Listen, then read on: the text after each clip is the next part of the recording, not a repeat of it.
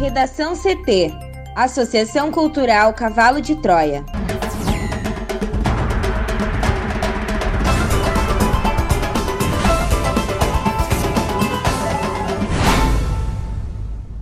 Agora, no Redação CT.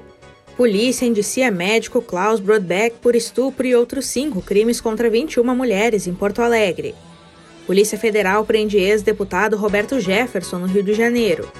Moraes determina a abertura de inquérito sobre participação de Bolsonaro em vazamento de investigação da Polícia Federal. Toffoli cobra aras sobre ação que obriga Bolsonaro a aprovar fraudes nas eleições.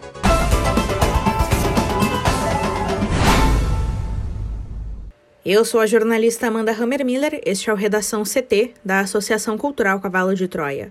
Céu nublado em Porto Alegre, a temperatura é de 17 graus. Boa tarde. A semana termina com nebulosidade no Rio Grande do Sul, mas a chance de chuva fica apenas para a Serra. Na capital, a máxima fica em 17 graus. A previsão do tempo completa daqui a pouco. Polícia indicia médico Klaus Brodbeck por estupro e outros cinco crimes contra 21 mulheres em Porto Alegre. Mais informações com a repórter Juliana Preto. A Polícia Civil vai indiciar o médico Klaus Brodbeck por estupro e outros cinco crimes que teriam sido cometidos contra 21 mulheres. Com a investigação concluída, os 10 inquéritos sobre o caso foram entregues nesta quinta-feira ao Judiciário. Além do crime de estupro, Klaus será indiciado por estupro de vulnerável. Uma das vítimas era menor de idade na época dos fatos, violação sexual mediante fraude, assédio sexual, importunação sexual e coação no curso do processo. A companheira do médico, Amanda Vasconcelos, também foi incluída no inquérito e será indiciada por coação no curso do processo e ameaça. Em vídeos em uma rede social, após Klaus ser preso, ela afirmou que a denunciante vai pagar pelo que fez e que vai acabar com a vida de quem procurou a polícia. A investigação identificou 127 mulheres, 24 testemunhas e 103 que teriam sofrido abusos. Das vítimas, Amanda, 47 tinham crimes que já prescreveram. Outras 27 são mulheres que moram fora de Porto Alegre e, portanto, não faziam parte da atribuição de investigação da delegacia. Além das 21 vítimas nos 10 inquéritos, Klaus foi indiciado por crimes contra outras oito mulheres em outras investigações finalizadas recentemente na delegacia. O Ministério Público deve se manifestar nos próximos dias sobre o inquérito, podendo denunciar Klaus, pedir mais investigações ou arquivar o caso foram usados como provas os relatos das vítimas, os depoimentos de testemunhas e perícias psíquicas feitas em uma força-tarefa do Instituto Geral de Perícias. Polícia Federal prende ex-deputado Roberto Jefferson no Rio de Janeiro. Thaís Uchoa.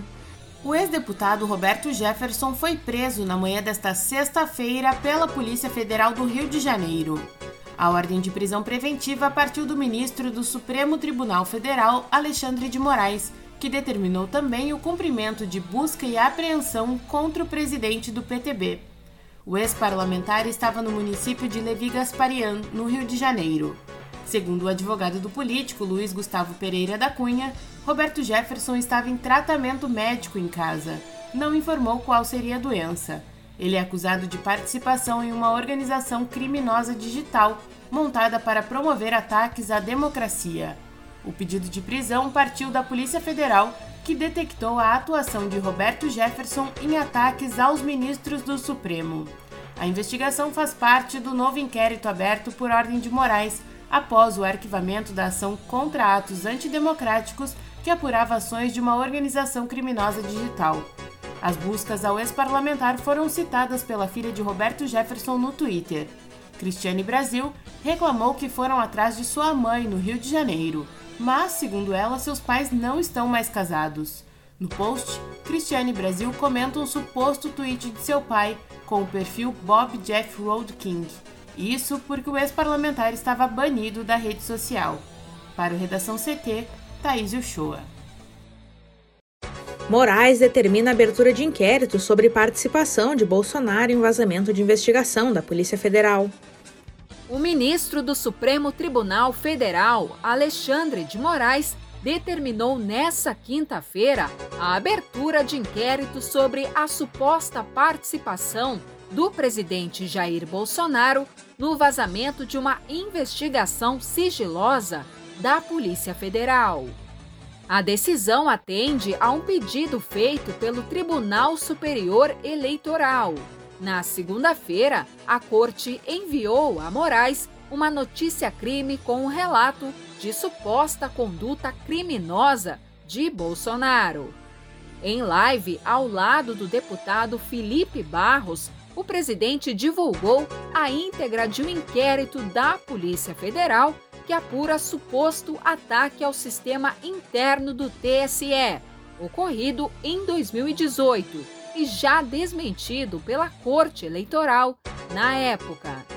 A análise vai se dar no âmbito do inquérito das fake news, que trata de notícias falsas e ameaças a ministros do STF, sob relatoria de Alexandre de Moraes.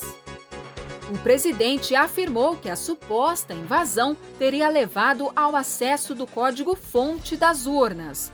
No entanto, o acesso ao código não permite alterar a votação, e isso não foi revelado pelo presidente. O código pode ser fiscalizado por instituições e partidos. O inquérito ainda não foi concluído pela PF, Amanda, por lei, o servidor público tem obrigação de proteger informações sigilosas. Segundo o portal G1, Moraes determinou a remoção dos links disponibilizados por Bolsonaro com a íntegra da investigação e o afastamento do delegado da PF que era responsável por esse inquérito. O ministro também definiu que Felipe Barros e o delegado prestarão depoimentos à Polícia Federal. A decisão não prevê o depoimento de Bolsonaro. Relembrando que o presidente da República já é investigado no inquérito das fake news desde a semana passada, também por iniciativa de um pedido unânime de ministros do TSE. Nesse caso, a notícia crime trata da live de Bolsonaro em 29 de junho para atacar as urnas eletrônicas e disseminar fake news já desmentidas por órgãos oficiais. Para o Redação CT, Juliana Preto. O ministro Dias Toffoli do Supremo Tribunal Federal cobrou do Procurador-Geral da República, Augusto Aras, um posicionamento sobre o pedido do senador Alessandro Vieira, do Cidadania do Sergipe, para obrigar o presidente Jair Bolsonaro a apresentar provas de que houve fraude nas eleições de 2018. Em despacho publicado nesta quinta-feira, Toffoli disse que a manifestação é imprescindível e mandou os autos de volta ao chefe do Ministério Público Federal. De acordo com o ministro, o processo foi encaminhado à PGR em julho, mas voltou sem um parecer do órgão. O parecer do procurador-geral é aguardado em uma interpelação judicial apresentada pelo senador Alessandro Vieira em julho. Esse tipo jurídico serve para subsidiar eventuais ações penais. A ideia é garantir espaço para esclarecimento preliminar de ações ou fatos questionados. Bolsonaro, no entanto, não é obrigado a prestar informações ao tribunal. O presidente já se manifestou judicialmente a respeito das suspeitas levantadas às urnas eletrônicas, mas não apresentou provas das acusações. O senador disse que Bolsonaro pode ter cometido crime de responsabilidade ao colocar em dúvida a segurança do sistema de votação sem ter provas das acusações. Se as declarações do presidente sobre as fraudes nas urnas eletrônicas abriram uma crise entre executivo e judiciário, com a abertura de investigação no Tribunal Superior Eleitoral e no próprio Supremo Tribunal Federal, no comando da Procuradoria-Geral da República não houve reação. Embora venha sendo pressionado por um grupo significativo de subprocuradores a optar por uma ação enfática contra as ameaças de Bolsonaro às eleições, Aras ainda não tomou partido na briga entre os poderes. Nessa quinta-feira, a CPI da Covid ouviu o deputado Ricardo Barros, do PP do Paraná, o líder do governo na Câmara. Em depoimento à comissão, no final de junho, o também deputado Luiz Miranda, do Democratas do Distrito Federal, afirmou que o nome do colega teria sido mencionado pelo presidente Jair Bolsonaro por suposto envolvimento no esquema envolvendo a compra da Covaxin. Em entrevista coletiva antes da reunião, o parlamentar negou qualquer envolvimento nas negociações pela vacina Covaxin e afirmou que Bolsonaro jamais alegou que ele estaria envolvido no caso. O depoimento de Barros foi marcado por uma série de discussões e chegou a ser suspenso por algumas horas.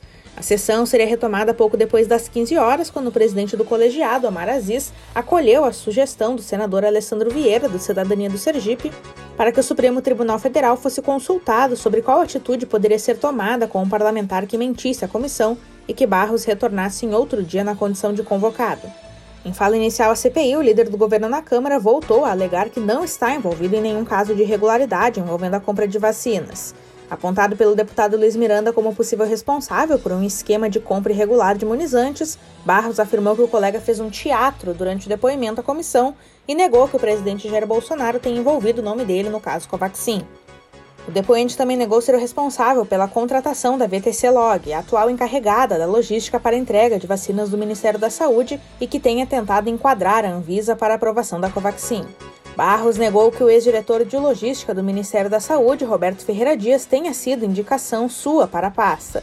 O deputado afirma que Dias foi indicado ao ex-ministro da Saúde, Luiz Henrique Mandetta, pelo ex-deputado federal Abelardo Lupion, do Democratas do Paraná, mesmo acusado de ter feito um suposto pedido de propina durante a compra de vacinas, Barros afirmou que o ex-diretor é uma pessoa correta. No Redação CT, agora previsão do tempo com Juliana Preto. O tempo permanece firme, com variação de nebulosidade em praticamente todo o Rio Grande do Sul nesta sexta-feira. Há previsão de chuva apenas em pontos isolados da serra e teve geada na campanha ao amanhecer. Diferentemente desta quinta, que foi o dia mais frio da semana, hoje pela manhã não foi registrada temperatura negativa no RS.